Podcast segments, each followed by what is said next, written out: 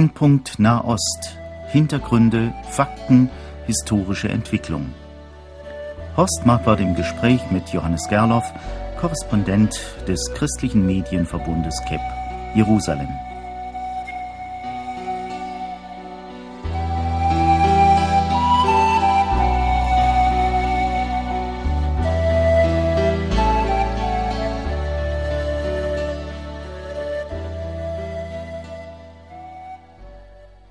Wir sind telefonisch mit Johannes Gerloff verbunden. Hallo, Johannes Gerloff. Guten Tag. Wie geht's denn? Danke, mir geht es gut, uns als Familie geht es gut. Dem Land um mich herum geht es durchwachsen. Ja, wenn man so die Zeitungsnachrichten äh, liest und die Fernsehberichte hört und auch sonst noch allerlei Informationen bekommt, kann man sich gar nicht vorstellen, dass man überhaupt noch normal dort leben kann.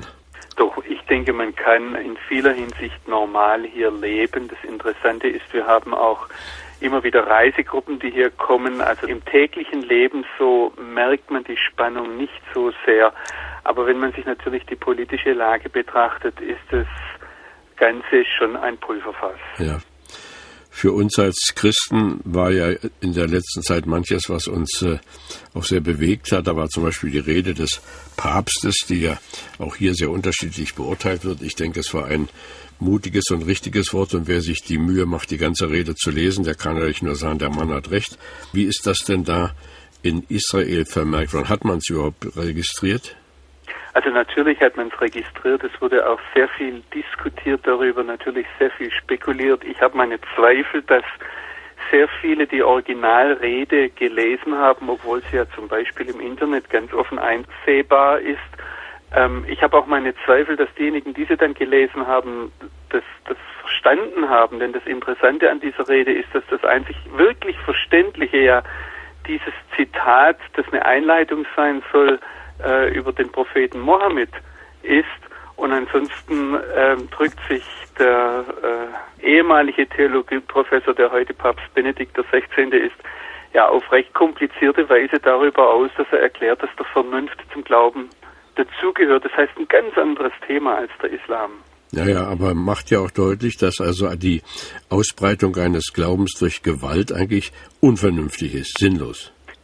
Ja, und das ist eben die große Frage, war das ein Ausrutscher, so wie es manche darstellen, was ich persönlich nicht glaube. Zum einen angesichts dessen, dass äh, der Herr Ratzinger doch ein sehr, sehr gescheiter Kopf ist, ich sage es jetzt einmal landläufig, ähm, hinzu kommt, dass das Ganze schriftlich ausformuliert war und dann kommt hinzu, wenn er nur darauf hätte abheben wollen, dass er gegen die Ausbreitung eines Glaubens oder einer Überzeugung durch Gewalt ist, dann hätte er ja auch zum Beispiel die Ereignisse aus dem Jahr 1492 bringen können, wo die Organisation, die damals als große Inquisition bekannt war und der er selbst bis vor, glaube ich, 17 Monaten noch persönlich vorgestanden hat, die genau das mit den Juden in Spanien gemacht hat, damals im 15. Jahrhundert, als dort die Juden zwangskonvertiert oder vertrieben wurden. Da hätte die ganze islamische Welt zugestimmt, wenn er das als Beispiel gebracht hat. Ich vermute, dass er da doch einen tieferen, eine tiefere Absicht hatte, indem er diesen Seitenhieb, diese, dieses eine Zitat damit hereingebracht hat von diesem Kaiser Manuel II. aus der byzantinischen Zeit. Naja, und das ist ja wohl auch in der islamischen Welt als ein, ein Hieb verstanden worden, denn das Echo ist ja eigentlich erschreckend von Marokko bis Indonesien. Äh, Aufschrei, wie kann er das tun, wie kann er das wagen, er muss sich entschuldigen. Ja, das Verrückte ist, dass die islamische Welt ihm hier eigentlich den Beweis liefert, auch äh, wenn man das nicht als schön empfindet, dass man so angegriffen wird. Aber in, in gewisser Weise liefern ja Muslime dann den Beweis, dass sie tatsächlich Gewalt befürworten, indem sie auf so eine Provokation mit Gewalt antworten.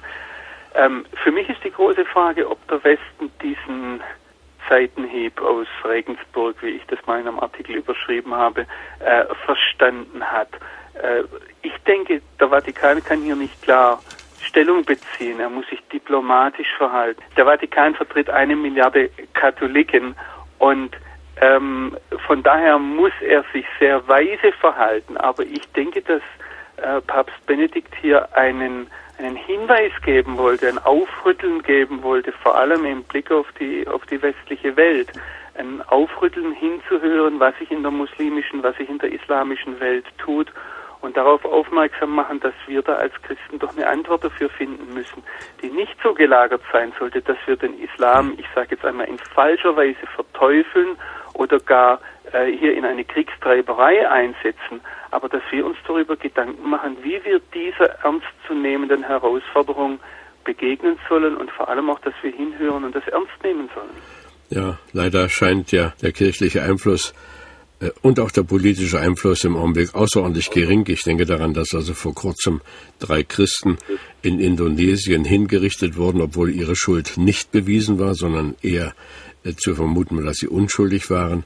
Da hat sich die indonesische Regierung überhaupt nicht erschüttern lassen von den äh, Protesten aus aller Welt. Das ist schon also äh, haarsträubend und man könnte sich wirklich fragen, wo soll das noch hinaus? Ich denke, dass das Hauptproblem unserer westlichen Welt ist A, dass sie sich über ihre Werte überhaupt nicht im Klaren ist. Das heißt, es sollte zunächst mal eine Wertediskussion stattfinden und der Westen sollte für einen, wenigstens einen kleinsten gemeinsamen Nenner ganz fest eintreten. Und das Zweite ist ein ganz großes Problem in der islamischen Welt, dass der Westen als dekadent gilt, letztlich vom Geld und von der, von der Sinnbefriedigung äh, gelenkt, aber nicht glaubwürdig. Und das ist unser ganz großes Problem. Also das eine ist, dass unsere Werte uns selbst vielleicht gar nicht so bekannt sind. Und das zweite ist, dass wir nicht wahrgenommen und ernst genommen werden als Leute, die für ihre Werte eintreten. Und da haben wir einiges zu arbeiten. Sie sprechen eben von der Haltung des Westens. Das ist ja wirklich ein ganz dickes Problem. Es ging durch äh, eines der führenden Magazine in Deutschland vor kurzem ein Gespräch mit dem Vizepräsidenten des Zentralrates der Juden, Salomon Korn, der also davon ausgeht, dass noch immer gar keine Normalität besteht zwischen Deutschen und Juden und dass es mindestens noch zwei bis drei Generationen andauern wird, bis äh, ein Vertrauen wieder historisch gewachsen ist.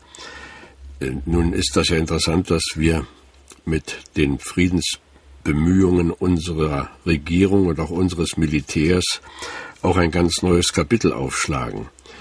Wie wird das denn empfunden in Israel, wenn Deutsche mit ihren Schiffen gar nicht weit weg von ihnen dort im Mittelmeer bemüht sind, den Frieden zu halten. Was, was sind da für in Israel zu hören? Also aus israelischer Sicht, soweit ich das verstanden habe und soweit ich das sehe, ist es natürlich so auf der einen Seite, dass man sagt, äh, normale Beziehungen wird es mit Deutschland wahrscheinlich nie geben. Das heißt, die deutsche Vergangenheit oder die deutsch-jüdische Vergangenheit wird, wird etwas sein, das nie vergessen werden darf. Auf der anderen Seite ist man sich darüber im Klaren, dass Deutschland heute neben den Vereinigten Staaten der verlässlichste Freund und Partner in der westlichen Welt ist. Das ist unter Diplomaten, das ist bei Militärs überhaupt keine Frage. Und von daher wurde der Einsatz von deutschen Soldaten im Libanon nur begrüßt. Ich habe überhaupt keine negative Stimme gehört, die die Fragen, äh, die hier aufgeworfen wurden und die Bedenken, die aufgeworfen wurden, wurden ausschließlich von deutscher Seite aufgeworfen. In Israel selbst hätte man das nur begrüßt, vor allem weil ja auch das Mandat dieser Friedenstruppe oder dieser ähm, multinationalen Einheit, die dort im Südlibanon und an den Grenzen des Libanon dafür sorgen soll, dass die UNO-Resolutionen umgesetzt werden, das ist ja sehr eindeutig definiert. Im äh, Libanon kann man Stimmen hören, äh, vor allen Dingen auch aus dem Munde junger Leute, die sagen, besonders jene, die das Meer kontrollieren, das sind die Schlimmsten. Da entsteht ja also eine Gegnerschaft und das war ja wahrscheinlich nicht beabsichtigt oder ist nicht beabsichtigt.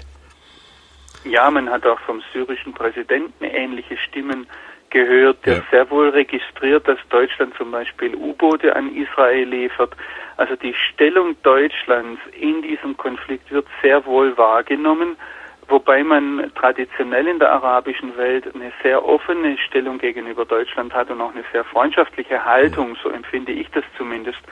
Und äh, aber das wird das wird natürlich gesehen, inwieweit das jetzt Kritik ist, nur um der Kritik willen, oder inwieweit das inwieweit man hier versucht oder sich bemüht, mit diesen Äußerungen in Deutschland in eine gewisse Richtung zu drängen.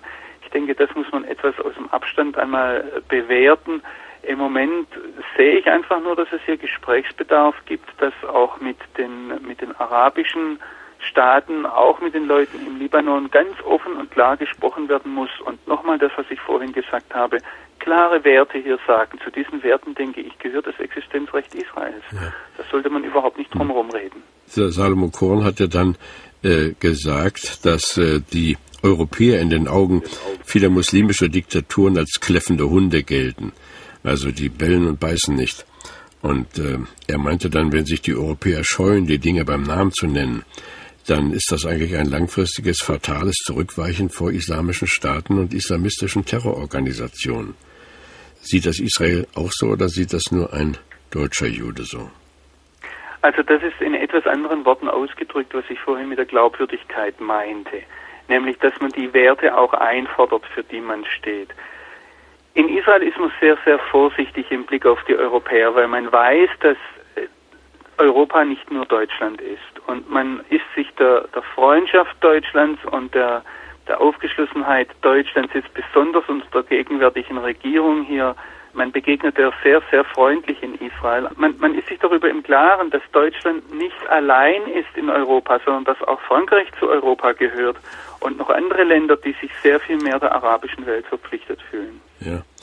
Äh, man kann natürlich auch Stimmen hören, die sagen, es ist doch besser, sich mit 6,5 Millionen Israelis anzulegen und das mit denen zu haben, als mit 250 Millionen Arabern. Ich denke, dass die, dass Amerika und Europa sich darüber im Klaren sein müssen. Und ich, ich habe den Eindruck, auf der politischen Ebene, auf der militärischen Ebene sind sie sich darüber im Klaren, auch dass sie hier im Nahen Osten nur einen verlässlichen Partner haben und das ist Israel. Alles andere sind mehr oder weniger Zweckbündnisse. Äh, das hängt zum einen zum Beispiel an der Regierungsform, dass wir in keinem der anderen Länder, wie zum Beispiel in den arabischen Ländern, wissen, wie tatsächlich die Regierungsform aussehen würde, wenn das Volk frei entscheiden würde. Das sind alles Diktaturen.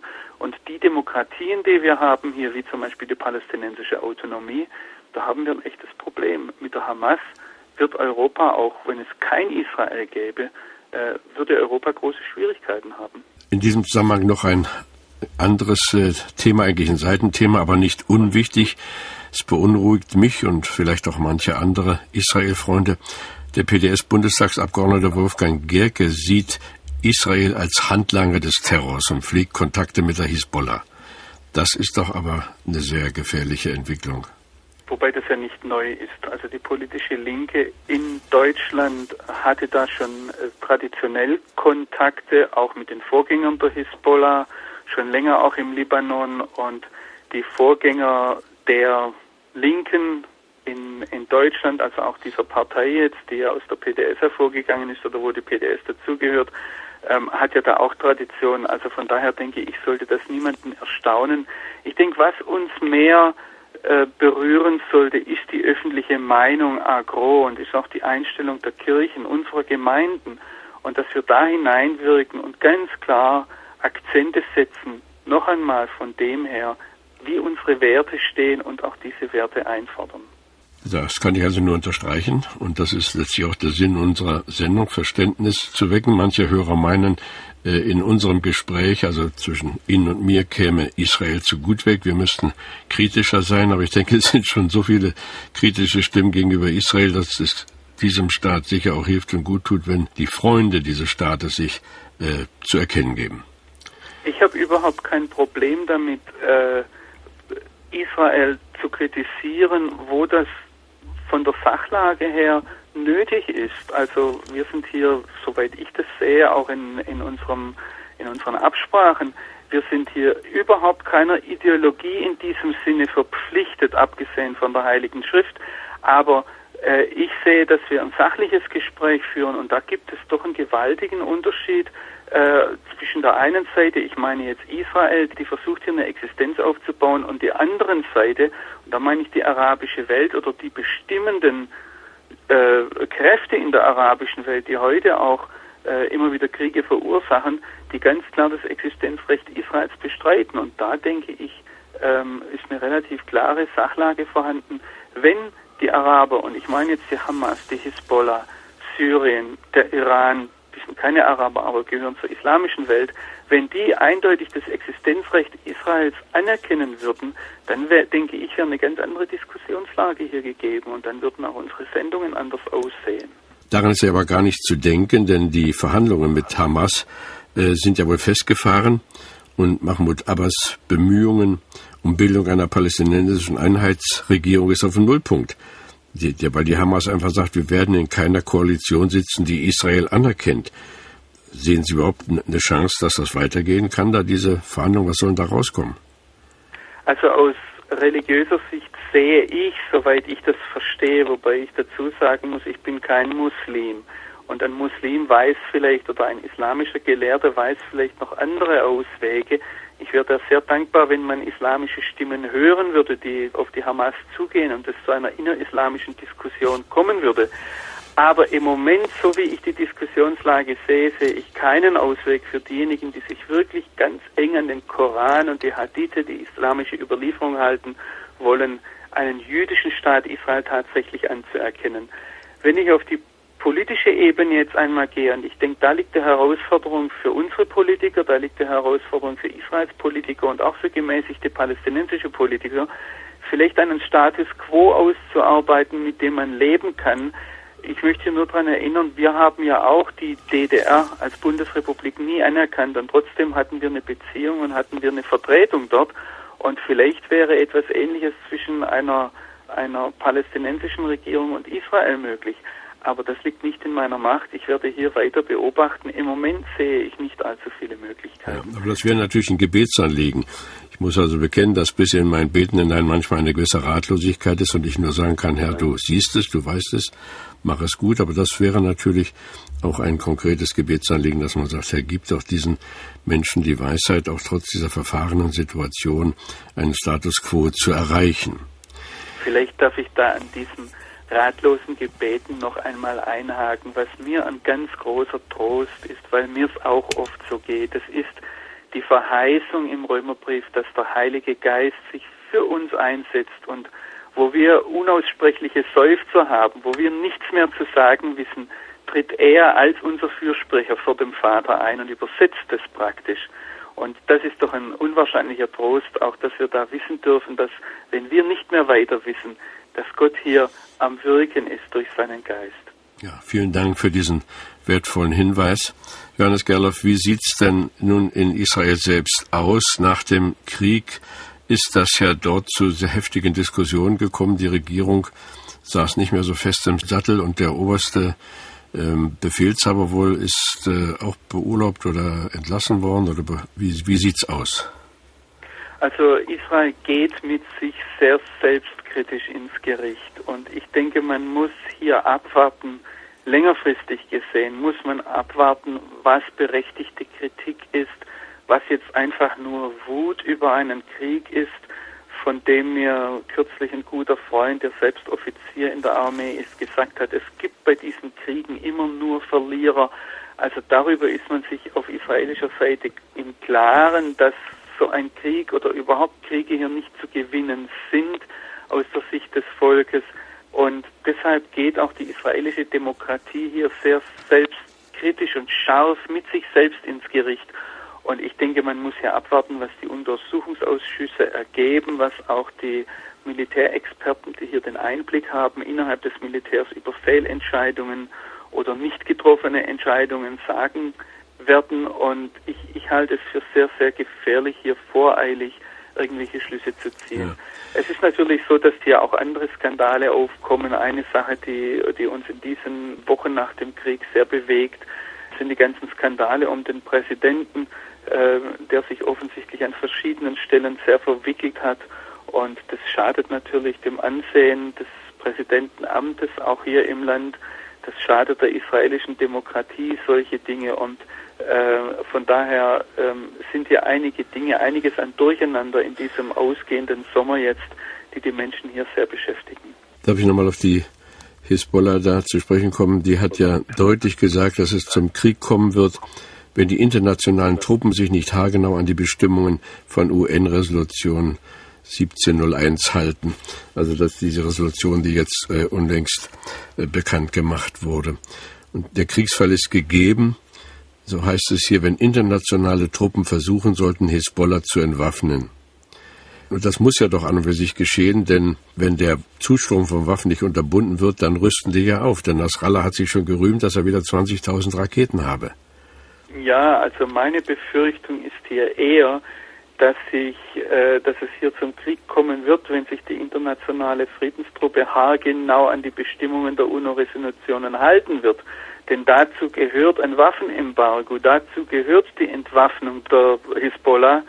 Ich denke, auch da ist abzuwarten, was vor allem auch die libanesische Armee tun wird, ob es die Kräfte im Libanon schaffen, die sich gesagt haben, wir müssen hier einen Staat aufbauen, ohne einen Staat im Staate zu haben, nämlich die Hisbollah.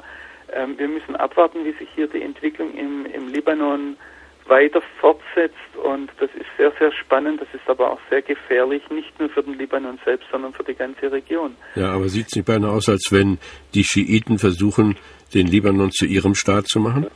Natürlich, das ist ja eines der großen Ziele des Iran, die iranische Revolution nach außen zu tragen, sowohl, und das sind die zwei Punkte, wo der Iran bisher, in, wenn wir auf die letzten Jahrzehnte zurückblicken, Erfolg hatte, nämlich in der palästinensischen Autonomie durch die Hamas und den islamischen Dschihad und die, den Einfluss, den der Iran dort hat, und eben im Libanon. Und das ist ein Kampf, der geht weit über nur gesellschaftliche Auseinandersetzungen im Libanon hinaus, weil natürlich aus dem Iran sehr viel Finanzmittel und auch Know-how zur Hisbollah hinfließen. Dann tröstet es auch kaum, dass man äh, erfährt, dass äh, die Sunniten im Libanon ja gar nicht so froh sind über das, was die Schiiten tun. Das ist Libanon so. Ich denke, das Schweigen der arabischen Liga zum israelischen Krieg gegen die Hisbollah ist ein Indiz dafür, dass hier ähm, es die Sunniten in der arabischen Welt doch nicht ähm, ganz zufrieden damit sind, dass der Iran und die Schiiten hier so viel Einfluss im Libanon gewinnen.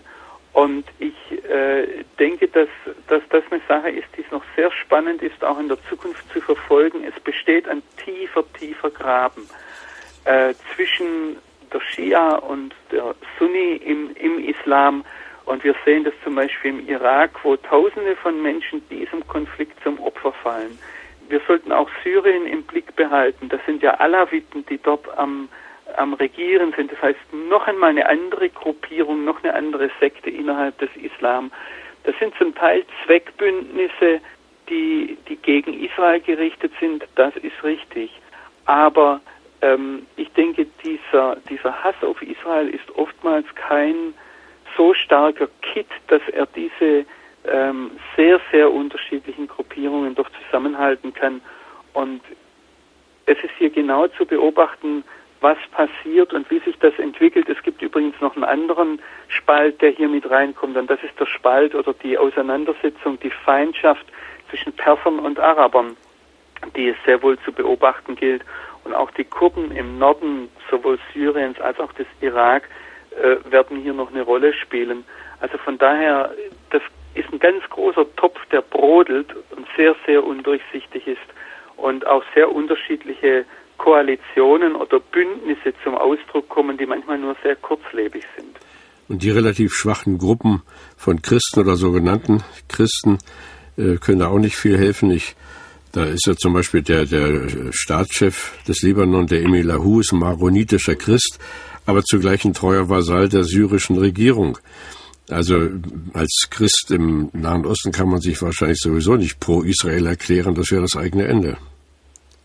Ja, es hat schon maronitische Christen gegeben, die sich sehr pro Israel erklärt haben, aber dann eben im Mai 2000 von Israel sitzen gelassen wurden. Das ist der große Schock des israelischen Libanon-Rückzuges vom Jahr 2000. Ähm, es gibt aber auch sehr große Unterschiede unter den Christen im Libanon. Die sind leider sehr, sehr zerstritten an vielen Stellen. Und äh, es wäre dort genau dasselbe wie im Blick auf die westliche Welt, dass man hier gemeinsame Werte findet und, und dann auch politisch umsetzt. Ja. Wir haben schon ein paar Mal jetzt von Syrien gesprochen, aber ein Zitat des syrischen Präsidenten ist ja doch sehr nachdenkenswert. Er sagt also, die Geschichte lehrt uns, dass niemand die Bewaffnung einer Widerstandsbewegung verhindern kann, wenn diese die Unterstützung des Volkes besitzt. Das ist ja wohl das Geheimnis auch der Hisbollah, dass sie das Herz des Volkes gewinnt. Ja, die Hisbollah hat gerade in den schiitischen Kreisen, die ungefähr 40 Prozent der Bevölkerung im Libanon ausmacht, äh, einen recht großen Rückhalt durch die sozialen Anstrengungen und durch die sozialen Absicherungen, die wir ja auch in dieser Sendung schon öfters erwähnt haben. Ich würde jetzt aber beim syrischen Präsidenten nicht alles auf die Goldwaage legen. Er hat in diesem Interview mit dem Spiegel, aus dem diese Worte stammen, auch von 500.000 Flüchtlingen von den Golanhöhen gesprochen und äh, ich lasse mich gern belehren, aber ich halte das doch dann eher für unwahrscheinlich, dass in Syrien 500.000 Flüchtlinge von den Golanhöhen leben. Ähm, also von daher, es ist manches in diesem Interview, was man auch als Propaganda sehen muss, wo Bishar al-Assad natürlich auch ähm, sich zurzeit in einer sehr großen Klemme sieht und in vieler Hinsicht um Sympathie wirbt, um Verständnis wirbt und vielleicht sogar um sein Überleben ringt. Wenn man nun ein bisschen darüber nachdenkt, wie die ganze Geschichte weitergehen soll, dann hat man so den Eindruck, dass doch alles, was dort lebt und arbeitet und wirkt, auch die Friedenstruppen, jetzt auf einem Pulverfass sitzen. Man fragt sich, ob das innerhalb der nächsten Wochen oder innerhalb des nächsten Jahres wieder weitergeht. Wie beurteilen Sie denn die Situation?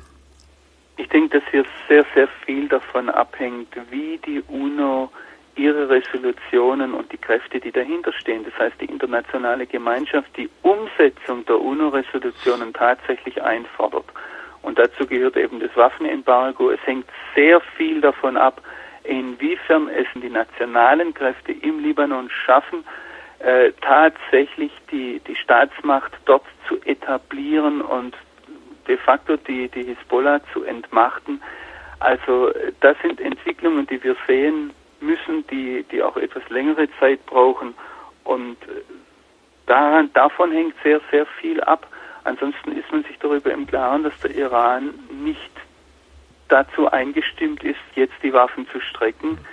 Die Ziele des Iran sind sehr klar formuliert. Export der islamischen Revolution und dazu gehört auch die Vernichtung des jüdischen Staates Israel. Und von daher ist nicht zu erwarten, dass hier Ruhe einkehrt. Aber jetzt zu sagen, es wird nächste Woche einen Krieg geben, wäre genauso vermessen wie zu sagen, es wird nächste Woche auf keinen Fall einen Krieg geben. Wir wissen es ganz einfach nicht. Ähm, es ist, wie am Anfang der Sendung gesagt, ein Pulverfass. Es bleibt angespannt, gerade in den internationalen Beziehungen, aber es gibt auch so viele Faktoren, die wir nicht einberechnen können, wie zum Beispiel die Lage in Syrien oder im Irak, dass wir hier sehr, sehr schwer sagen können, wo es hingeht. Ja, also auch wenn wir hier keine gewissen Aussagen machen können, bedanke ich mich bei Ihnen. Wir sehen, alles ist im Fluss. Und für Menschen, die dem lebendigen Gott vertrauen, einmal mehr ein Anlass, sich wirklich für diese Region einzusetzen. Die Bitte, dass Gott Israelis und auch ihre Gegner lenken und leiten möchte. Ihm wäre es auch möglich, den Hass abschwellen zu lassen, der dort äh, so oft motivierend für die Handlungen wirkt. Ihnen wünschen wir, lieber Johannes Gerloff und Ihrer Familie, Bewahrung auch weiterhin. Wir freuen uns auf ein Gespräch in einem Monat. Herzlichen Dank.